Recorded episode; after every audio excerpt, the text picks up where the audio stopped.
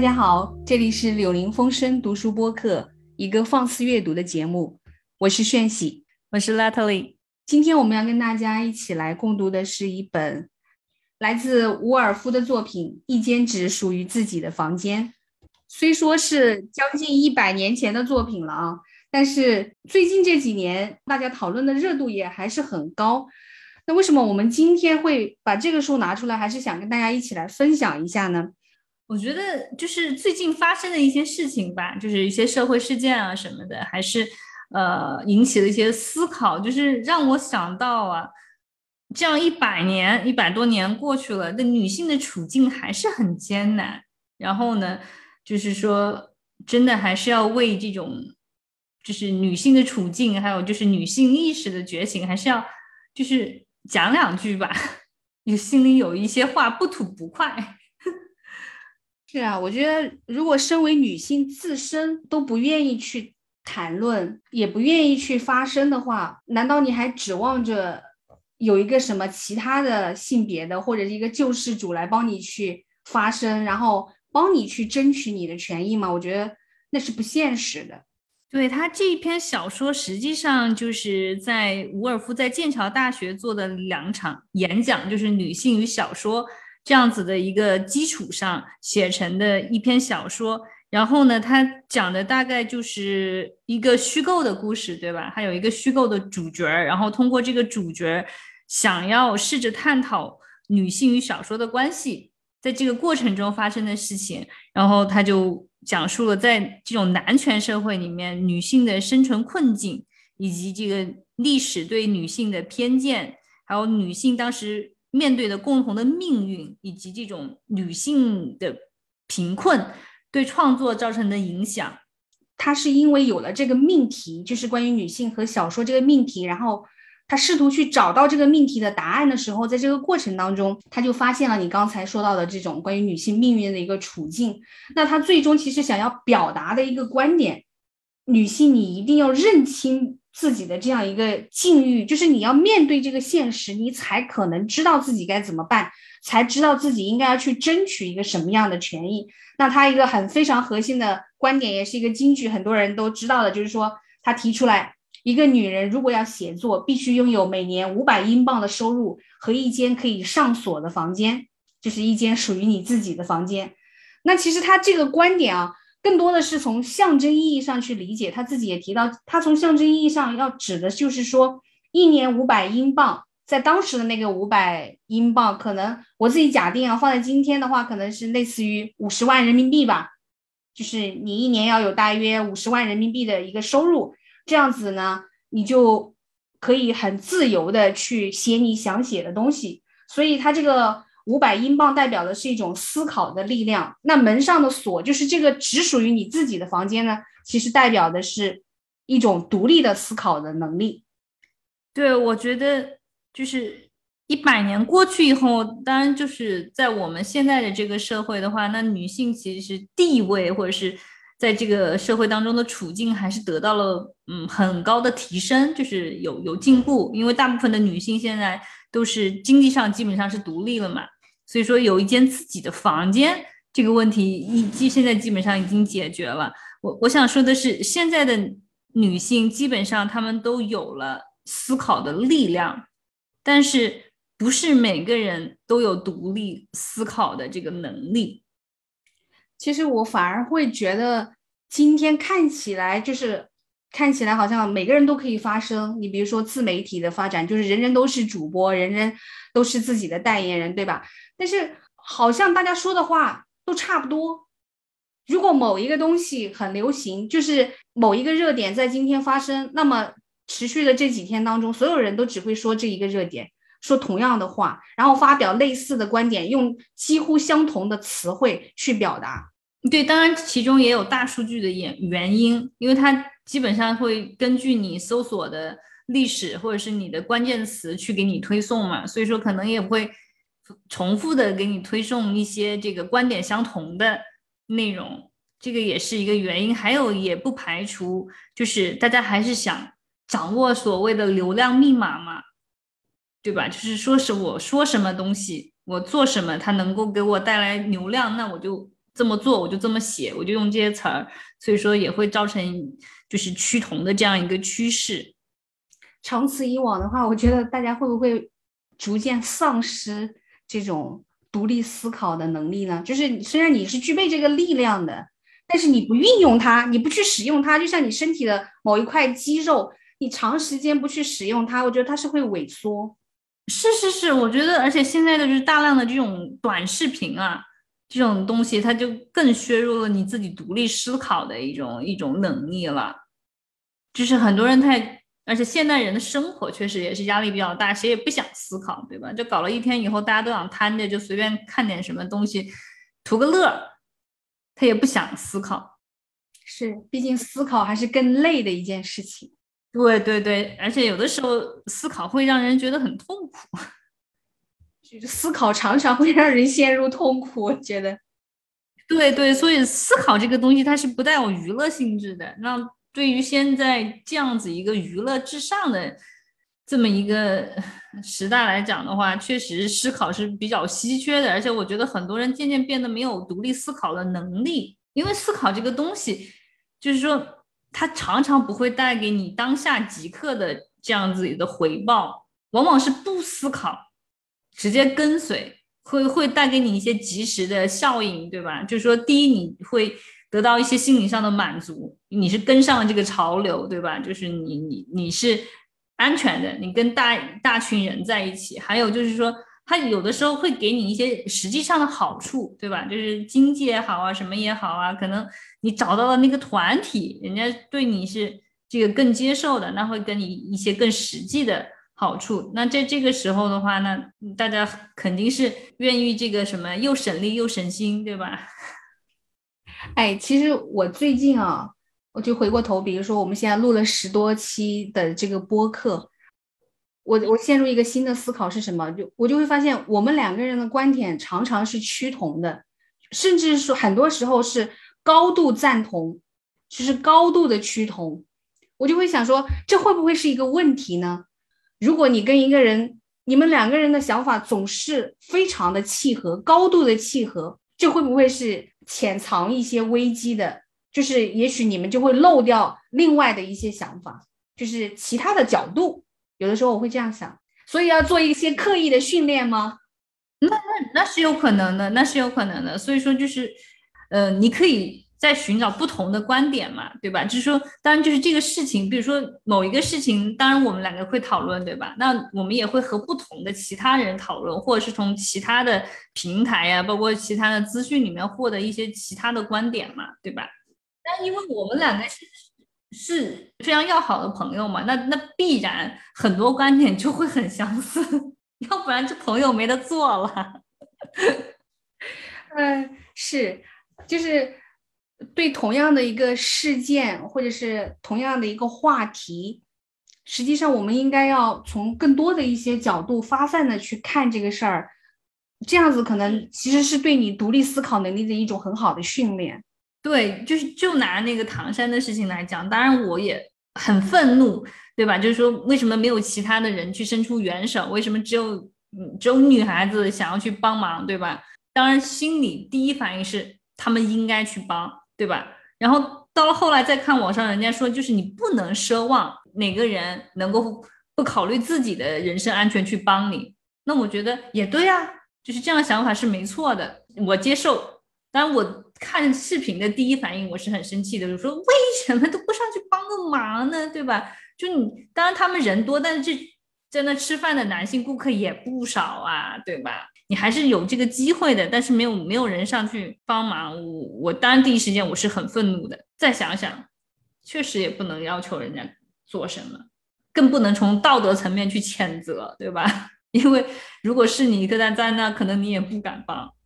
对，第一反应我也跟你很类似，但是然后我的第二个想法就是想说，人们对个体的这种谴责总是很容易的，但是为什么我们不能去谴责一个更大的话题呢？就比如说关于体制、关于法治、关于社会，就是一个更宏观的，因为是这样子的一个宏观的一个社会的环境或者是文化，塑造出了这样一个个体的事件。就是我们不能只是把眼光停留在这个人身上，就是发生这个事件的施害者或者是被害者这个人身上。我觉得它不单单只是一个个体的问题，但是我们似乎习惯性的就是说是去谴责个体，而没有人去谴责或者是反思、监督一个更大的环境。对，因为是很难的嘛，而且当然大部分的人都会都会知道你其实不现实啊。对我们常常常是这个事情还没有去做，我就先就后退了，就告诉自己不要去做，因为很难。对对，因为很难，因为不现实啊，对吧？而且因为这个事情也没发生在我头上啊，那我干嘛要去操那么多的心呢？我自己的事儿还不够多吗？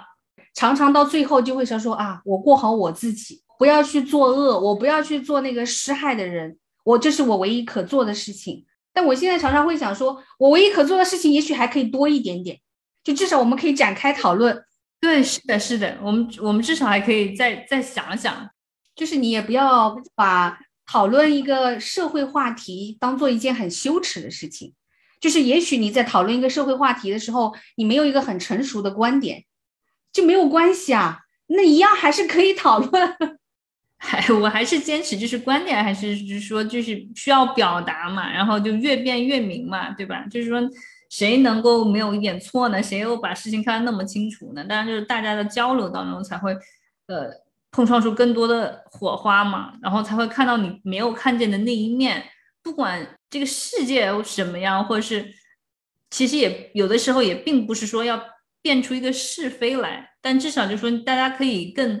理解对方，对吧？就是从不同的角度来看这个事情，你至少会觉得为什么会这么说呢？如果你能够理解他的他的这个他的出发点，或者他是怎么思考这个问题，你你起码会更宽容吧，多一点点互相的理解。这个前提就是去表达，你没有表达的话，你很难做到理解的。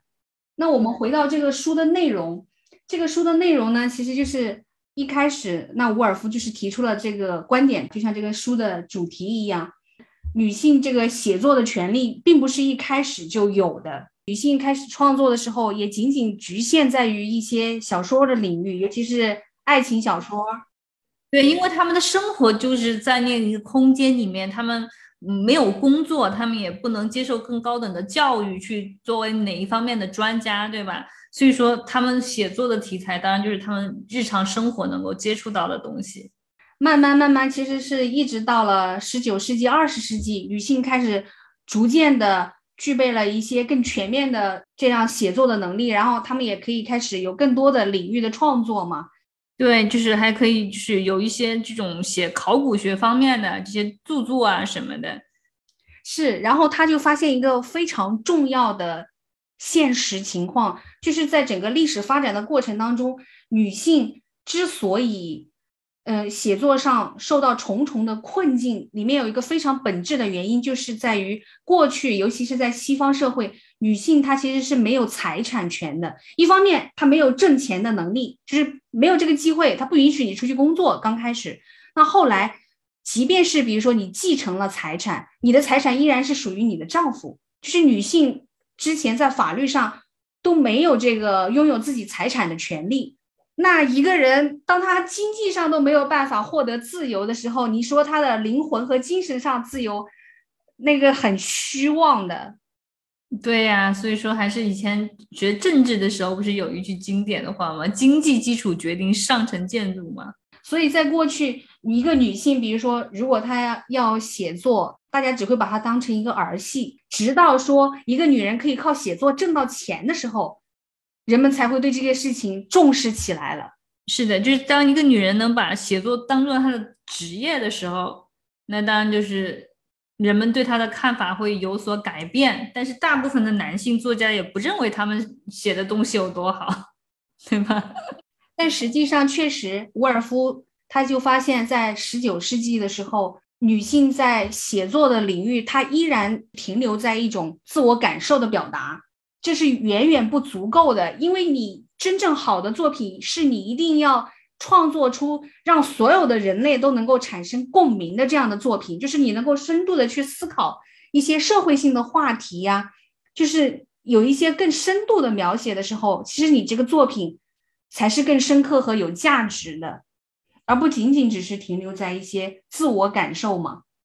对，所以他才说到，就是说每一个人心中都有两股力量，一股是男性的，一股是女性的，这两股力量彼此和谐，形成了精神上的合作关系，一个人的内心才会处于正常和舒适的状态。对吧？他就说，一个一个作家的道大脑必须是这个完全开放的，就是你必须要兼顾男性和女性的特质，你才能够完整的表达出自己的经验。他也说到，就是说，所谓真正成熟的创作，就是这个创作本身，你是把它当成一个艺术，当成一个课题，当成一个专业的领域，而不仅仅是停留在说我有一些我想说的话，然后我把我想说的话说出来。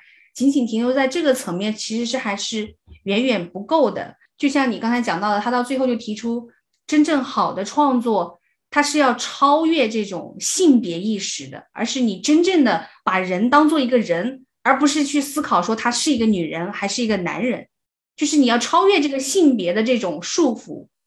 大部分的这种人还在讲，就说你你动不动就提什么女权、女性主义，就是女人、男人。其实我们也不愿意提啊。如果真的有一天都不需要再介意你是男人或女人，你都是一样的处境，对吧？一样的境遇，或者是社会给你一样的评价的时候，为什么还要区分男人与女人呢？就不用了，就大家就都是人。我最我最最希望的，当然就是最后就回归到人本身，对吧？就再也不用去讨论或去关注他本身是男人或女人的这样一个现实的话，那真的就。不必要再有女性主义了。还有一个，其实我一直挺疑惑的，就是在他的文学作品当中，其实他很少涉及到，因为他自己不是十三岁的时候就被性侵了嘛，就是，但是他在他的作品当中，好像在这部分的内容，就是你感受不到他内心的这种挣扎一样的，就是他更多的，他是把那种力量。全部投注于自己的这种创作，而他的创作并不沉溺于表达自我的一种感受，他其实肯定是深受其苦的嘛。但他可能觉得，如果单独书写他自己的个人的那种痛苦和困境的话，是不是格局有点太小了？你看他，包括这本书给我的感觉也是，就是他是放在一个很大的，你就像你刚才讲的，他的格局也好。他的视野也好，来来说这个事情的里面说到的那些场景，其实放到今天你并不会觉得很吃惊的。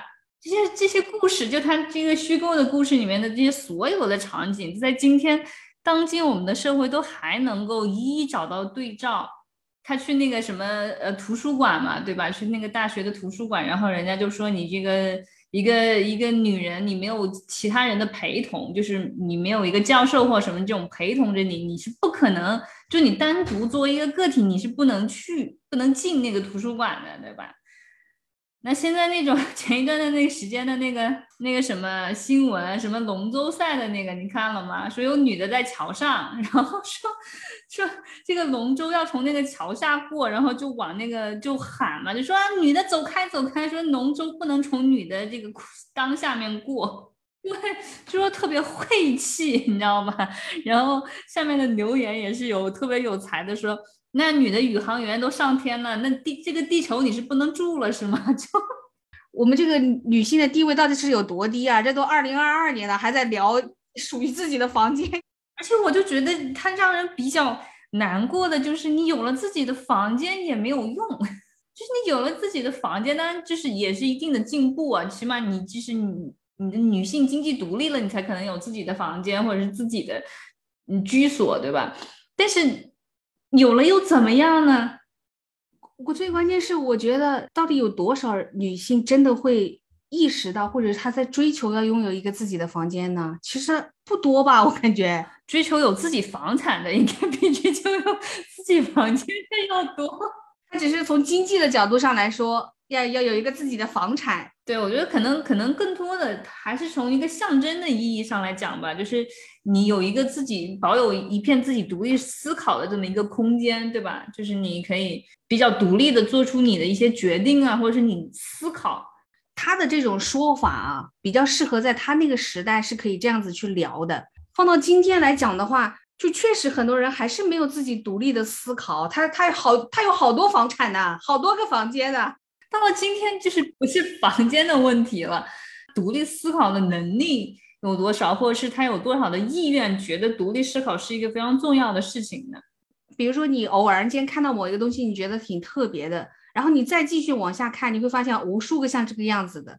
怎么说呢？如果说你够独特，然后你又引起了一定的注意的话，那就会立刻引来无数的模仿者，然后你瞬间你就变得也不独特了。我们现在在大数据的这种这种熏陶一下，你已经形成了一种固定的模式，就是你脑袋里面有一个滤镜，凡凡是不符合这种形式模式的东西，你就自动的给它滤掉了，它好像就从你的这个流走了，不会给你带来任何的这个印象。你所熟悉的都是同一个流派的，就是那些东西出来，然后你就很迅速的哦知道啊，这个东西是我想要的。我有的时候常常看到，比如说朋友圈里面某一个东西比较红，就大家都在拼命的转发转发这个事情。这两天刷屏的是那个什么新东方的那个 主播，我也不知道，就是大家就已经到这个地步了吗？就是只要有一个东西有一点点热，感觉就所有人都去蹭同一个东西。对，因为这个是就是流量变现的密码嘛。现在就是说你不往那个热点追的话，你就很容易就被淘汰了，对吧？你的内容就没有人看。所以大家这个掏心掏肺的都是想去追逐热点，就是就像那个乌克兰开战以后，像这边 Facebook 上好多人他就会放一个小旗子，乌克兰的小旗子，就表示我支持乌克兰，对吧？其实他对这个乌克兰做了什么呢？乌克兰在哪里？战争的局势究竟是怎么样？他了解吗？对吧？就是就好歹。就是你还得这个，就是更新一点知识吧。你得知道乌克兰为什么要进北约，对吧？现在的为什么他们要打起来？普京为什么不想乌克兰进北约什么的？就是其实所有的东西你都得看一看呀。你就单你就这样表个态，你就觉得哎呀，我我是站正义一方的，或者是我就紧跟这个热点了，或者是我又怎么样怎么样了？啊，我我觉得有的时候也也蛮有意思的，想想。我们一开始马上想到的是这种独特性的稀缺、自我主张的稀缺，是因为大数据让大家变得越来越同质化，对吧？这是第一反应。但是你仔细再想想，为什么会是这样子呢？就是除了大数据之外，还有一些什么其他的原因呢？其实你不要说啊，就是很多女性有一个完全属于自己的房间，也还是不容易呢。对，没有小孩子还好，对吧？就你那大家就是一人一个房间，或者一人一个工作台，大家互相不打扰。但一旦有了小孩以后，这个女人的独立空间是很难够保守的，对吧？就是说，你的孩子会不停的来找你，在你现实的生活里面，你的朋友们，我的朋友们，对吧？就是身为母亲的这些朋友们，有几个？对吧？能够说是真的是有充足的时间，能够静下来思考的，对吧？我觉得有的时候就是你像像喘口气，好像都没时间一样的。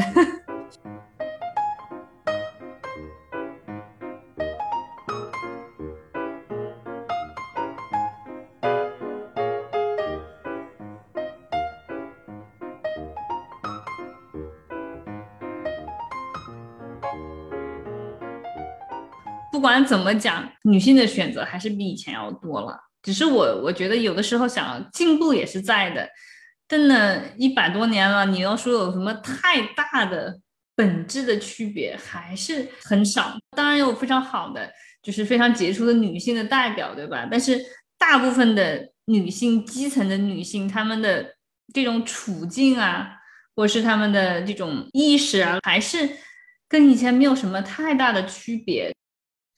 我觉得最难的一个事情是什么？就是一个人他要意识到他是有能力或者是有办法可以去改变自己的处境的，就是这种意识本身很难的。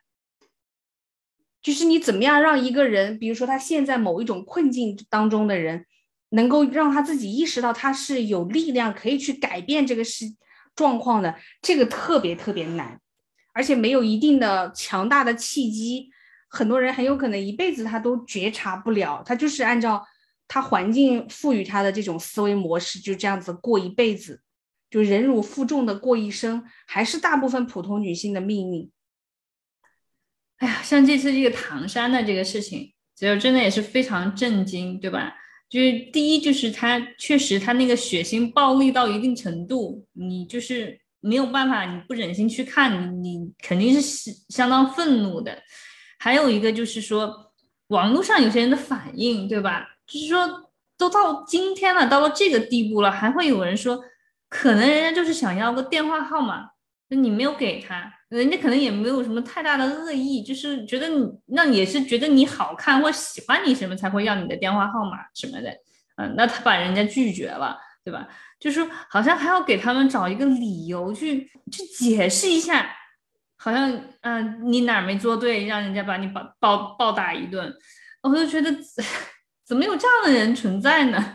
为什么老要在这种受害人身上去找原因呢？就好多网上暴露，就是说。这一次你没有办法再用一个完美受害人的，就是这个受害人不够完美来开脱了，因为第一他们没有一着暴露，对吧？第二也没有是在什么偏僻的地方啊，不该去的地方，还是在一个很亮堂的地方吃烧烤，对吧？就是说他没有像以前的那些借口，比如说哎呀你穿那么少那么露，那你让男人怎么办呢？啊你那么晚你在那么偏僻的地方你一个人走，那他肯定是。容易出事，肯定就是危险的嘛！哦，都都怪你，都你自己不小心，对吧？这次好容易就是没有这些借口了，又跑出来这种啊，他先拿酒瓶砸人什么的。其实，也许你唯一可以安慰自己的是啊，这是一个极端事件，任何时代、任何环境下都可能会发生的极端犯罪事件。我确实会想说，假设我们在这个环境下该怎么办啊？一个是如果我是那个受害人会怎么样？二个是如果我是那个旁观者会怎么样？挺让人困惑的。其实，我我觉得更可能的是，如果我是那个女孩的话，我可能没有用，我是可能没有勇气敢去拿酒瓶砸人的。但是你说，如果他不砸，他就能够避免吗？也不见得吧。这里面还有一个问题啊。就是对于去评论这个社会，就评论制度也好，评论管理也好，然后评论这个社会的大环境也好，大家是回避这件事情的。如果遇到一件不好的事情，他不会把它上升到制度的问题、管理的问题、是法律的问题，他不会上升到这个层面，只能停留在一些很微观的个人的层面。就是它是一种，它是一种很便捷的思考和或者是应对的方式，它不是思考，就是它是一种很很方便。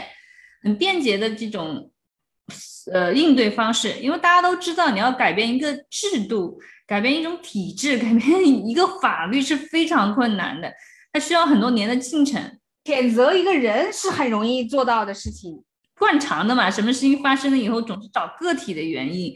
但是你有没有想过，假设这个个体是你的时候，你怎么办？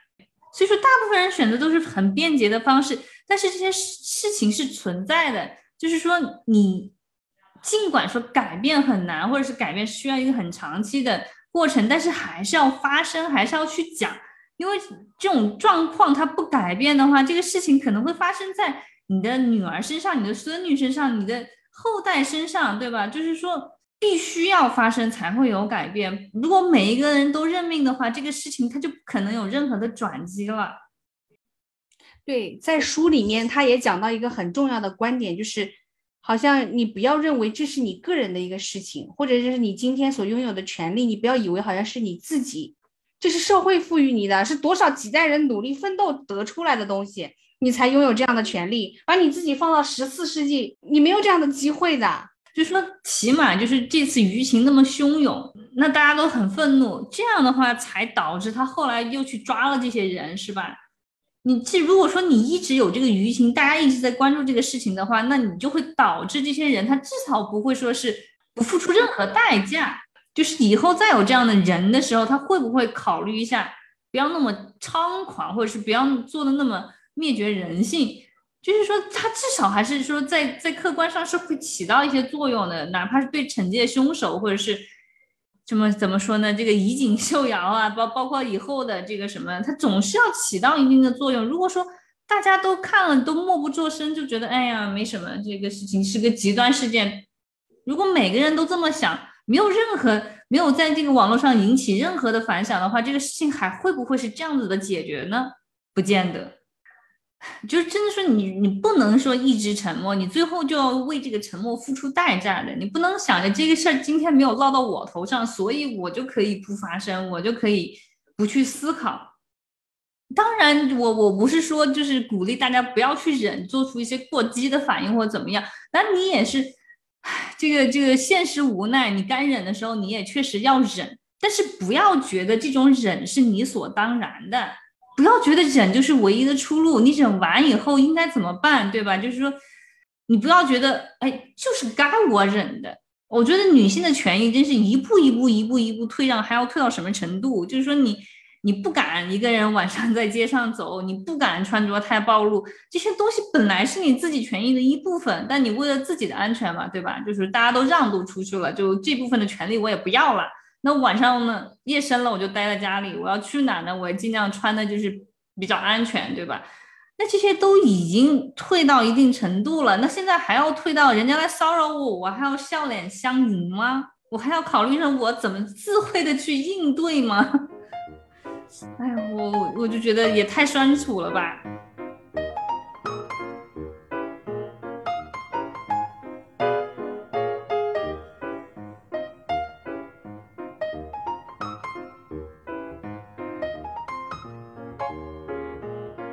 唐山的这个事情啊，就是网上好多人就说不要挑起性别对立，对吧？就是不要把它当做是一个个体的性别的这样的一个议题去讨论。就是好多人就说这是实际上就是一个坏人打了好人的事，长到根儿是这样的。所以你就不要说什么女人被什么什么唐山男人打了这种去塑造这种性别对立的这样子的一个。一个议题出来，但我觉得这个事情它就是一个性别的，你怎么能够去忽视呢？它它确确实实就是一个性别相关的事情啊！就是说怎怎么怎么能这么敷敷衍的去看这个事情呢？并不是说想要挑起男女的对立，而是说男性加入这种就是去反思或者是谴责或者是你去发声，他不是说为了帮助女性，也不是说。帮助哪个个体，就是说，男人也应该在这个事情上做出一些努力，来使整个社会的环境得到提升。因为这个事情，它很有可能会发生在你的家人身上。就是说，你不只是帮助那几个弱势的女人，或者是跟你不相关的女人呐。后来还有好多人发声，说什么不该去谴责那些没有帮忙的人，人家就为什么就要去帮忙呢？人家在这种。有危险的情况下，人家明哲保身是没错的。就说你不能强迫别人去要见义勇为，你也不能强迫去谴责别人不见义勇为的这个行为。但我也不是说你要谴责别人，正因为我们不能谴责别人，不能要求别人在这种危险的时刻挺身而出，那我们就更要发声，更要从这个事情的根本上去解决掉。如果在文化教育上，在我们自己的家庭教育中，或者是教在这个体系里面，你能够去培养一种，就是说你还是要尊重女性，如何去尊重女性的这样一个角度。就说当然你可以表示你对她的爱慕喜爱，但是用文明的方式。如果人家明言拒绝了你，你要用一种文明的方式接受，对吧？这个是可以的，就说如果说每个人都在自己的教育能够家庭教育、学校的教育什么任何的教育上面能够贯彻这一点的话，那这种事情就会比较少的发生，对吧？那我们也不用去苛求谁要去见义勇为，要去怎么怎么地，要去哦你你不顾你的性命来帮助我，那当然谁也不可能奢求另外的人做到这一点。正是因为不奢求，我们才要把这个问题从根本上解决掉。你不是说单单的说啊，谁你太天真了，你就你就谴责别人，换是你你也不会，对我我我也不会，但我要发声啊，我要促使这个事情从根本上有改变嘛。所以讲到这个的时候，就会想说，一百年前伍尔夫就讲女性要有一个自己独立的房间，独立的思考。你放在今天，突然间想说，一百年后，大家还要担心自己的小命不保。对呀，所以我就说，真的，他你要说他的这个过时吗？真的也不过时。我倒是从内心就希望他是过时了，但并不哎。我相信从伍尔夫的角度，他也是希望这个应该早都过时了。他也没有想到一百年以后的中国，其实这本书还挺畅销的，到今天还能够引发大家强烈的共鸣。这本书的话，真的是放到今天你来看，里面发生的事情，你根本不不觉得有任何的吃惊的。然后包括它里面，它就是讨就讲的这些怎么当时的那些什么教授啊、学者啊发表的对女性的看法。放到今天，你还是会从某个人口中听到这些话，对吧？哎呀，女孩子嘛，就是上了高中就不行啦。啊，现在是看看是挺聪明的，现在看看成绩也挺不错的啊。上了高中就没有男孩子那么厉害了。这个道理是什么？是生理结构不一样吗？你，对呀，我也不知道，但这话你听过吗？反正我是听过的。不是啊，我从小听到大呀。还有就是女司机永远都是不行啊！你只要一发现，你看这车开成这样，肯定是个女司机。我跟你讲，女司机的偏见全球共通，不止中国有，好吗？以至于我自己身为一个女司机，我都会有这样的意识，就是如果这个车子没开好，我也会条件反射的想，这肯定是个女司机。但我跟你讲啊，女性，我觉得大部分的女性，她的驾驶是以代步为主，她可能。没有那么 enjoy 那个开车，她不会觉得是特别一个享受，他没有把它看成一个我必须要做的很精的东西，它就是一个代步，对吧？男的呢，就是他他们可能相对而言啊，可能更多的男性还是比较在乎那个驾驶的那种乐趣的，所以说他可能会就是投注更多的心力在上面，就是怎么我才能够这个又快又稳啊，或者是这些东西。并不是说女性做不好，是我们不想在那方面耗那么多精力和时间。还有就是文化，就是一直在这样子灌输大家，就是男性更善于开车，车祸的比例，男人比女人高了多少倍？自己去查一查吧。你还女司机呢？女司机虽然开的不好，保命是很保住了，好吗？我反正特别不信这个邪是什么，比如说在数码产品。我一点也不觉得，好像我比我身边的男性更弱。那你不啊？因为你喜欢，你去研究嘛。啊，对呀。所以其实本质上就是，首先我不相信那个咒语，其次就是如果我对这个事情感兴趣，我就会去学习、去了解、去研究。那你自然就能够把这个事儿做好。还是个人兴趣爱好不一样，投入的时间不一样，对吧？就是说，可能你喜欢的东西，我不喜欢。那这个当然也也有基因的，也有也有后天教化的，可能在较大的比例上，可能男人和女人喜欢的东西它是不一样的。每个人投入的精力不同，他当然就产出就会不一样。那你不能说你就比我们优秀啊，只能说术业有专攻嘛。你你怎么就因为我这个方面不如你，我就整个人都不如你了呢？这个书里面，伍尔夫在这个书的最后面那一段，其实给我印象是非常深刻的。当时就讲到说，这个国家已经有越来越多的女性可以进入高等的学府，他们也可以赚到足够高的收入去维持他的生活。但是为什么说他们依然还是没有能够有自己独立的思考和这种独立的价值创造出来呢？你接受了这种思维意识对你的灌输啊，你不觉得这个事情对你来说是重要的？你依然可能会觉得生儿育女是更重要的。反正确实是挺无奈的，就到了今天啊，就是女性相对来说比较独立了，就好多女性其实很还算是很成功了，我觉得，对吧？有自己这个都受过教育，然后呢，有有一份比较好的工作，很多人可能家庭背景嘛也还不错什么的，自己能够搞套房、搞套车，但是也会觉得很缺失啊，也会觉得我二十五岁没嫁人，三十五岁之前没生小孩。这个事情就不对，这个人生就不完满。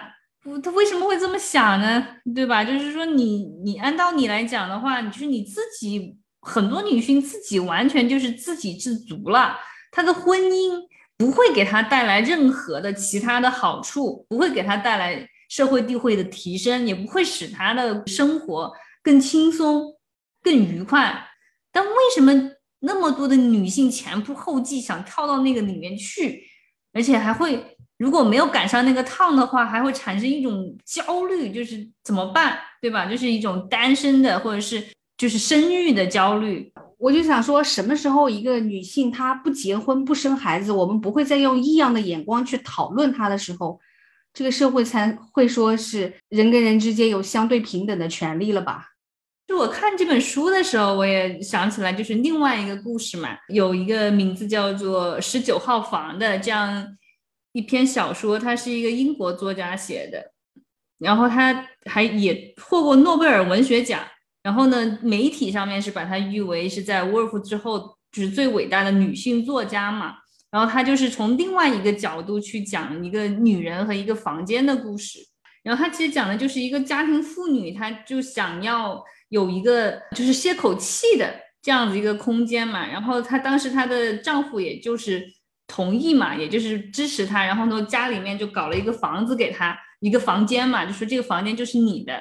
结果呢，他的小孩们就也就陆续的进驻了那个房间，经常在那个房间玩耍或怎么样，然后那个房间好像就慢慢的变成第二个客厅，就不再归他个人所有了。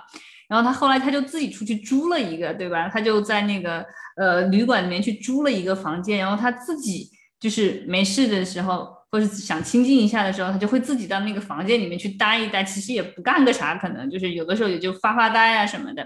然后后来这个事情就被他家里人发现了，对吧？他就发现了他去外面租了这么一个房间，就问他你为什么要租这个房间？然后他给的答案也很有意思，他就说我出轨了。实际上他并没有。然后后来就是说为什么他要说他并没有出轨？而且这个事情你一说你就知道他这个家庭可能就要面临一个破碎的这个结局，对吧？当然就是不能忍了。他为什么要这么讲呢？那就是说你没有办法。那后来就说你没有办法跟他们解释你为什么需要一个房间，但是你又什么都不做在那里，对吧？就说有的时候你觉得生生活极度的逼迫你，他就是各种的这个压力啊，或者是你育儿或者各种琐碎的事情，他让你没有办法喘息的时候，你是需要一个这样子的空间的。但好像你没有办法跟人解释。如果说你真的这么解释的话，那别人就会觉得你疯了。然后他后来就说，他说就宁愿是让人以为我出轨。在生活当中，我也碰见过好多情况，就是说，你知道这个的这个东西，你没有办法跟其他人言说，就是你解释了，很多人他不不明白你为什么要这么做，对吧？所以他到最后就是呼吁大家嘛，他说，等我们有了一年五百英镑和自己的房间，等我们养成了自由的习惯，勇于写下自己心中所想，等我们稍微逃离公用的起居室。学会通过人与人之间的关系，而不是人与现实的关系来看人。等我们学会从事物的本身看天、看树、看一切。等我们超越了米尔顿的亡灵，再也没有人能够遮挡我们的视线。等我们面对现实，因为这就是现实，我们没有臂膀可以依靠，只能自己前进。我们的关系不仅仅是男人和女人之间的关系，而是人和真实世界的关系。等到那个时候。机会就来了，你想，这是他在差不多一百年前所去倡导大家应该要去做的一些思考吗？放在今天，好像还是一个很大的话题。就是我们今天依然要面对这样一个主题，就是你怎么样能够超越性别去看待这个世界和人和人之间的这种关系？只有这样子，才会有更多的机会去表达出更好的东西来。就是跟大家分享这本书，还是觉得一个房间就是一个独立属于自己的这么一个空间，或者是一个独立的这种呃思考的这样的一种意识吧，还是非常非常重要的。就是说，我们还是希望所有的所有的女性朋友，或者是所有的 朋友吧，所有的人，就是说，不管你是这个已婚未婚还是怎么样的，就是说。还是希望大家能够有一个独处的空间，属于自己的空间。然后，这个空间在现实里面可能大家都实现了，当然，这个空间在心里面的这个空间，我们是希望大家都还是为自己保留一块地方。是啊，其实因为社会已经足够热闹了，就我们每天打开手机是极其热闹的，你你包括社交软件这么多，但实际上这些热闹常常都是。同样的观点，脑子里面那个独立的空间在哪儿呢？就是给自己留那么一小块儿，就是这种热闹让我常常想起那个 荷塘月色的那个，就说这个蛙对吧？听取一片蛙声，这个到处都在叫，但这个热闹是他们的对吧？不是我的。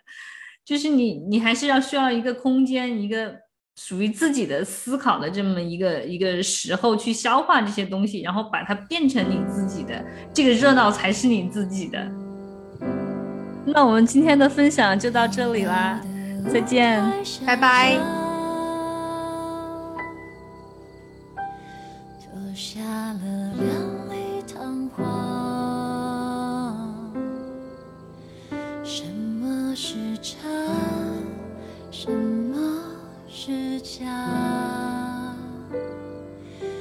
气门，不要对自己说谎，让行李就躺在地上，将痛的脚晾在床上，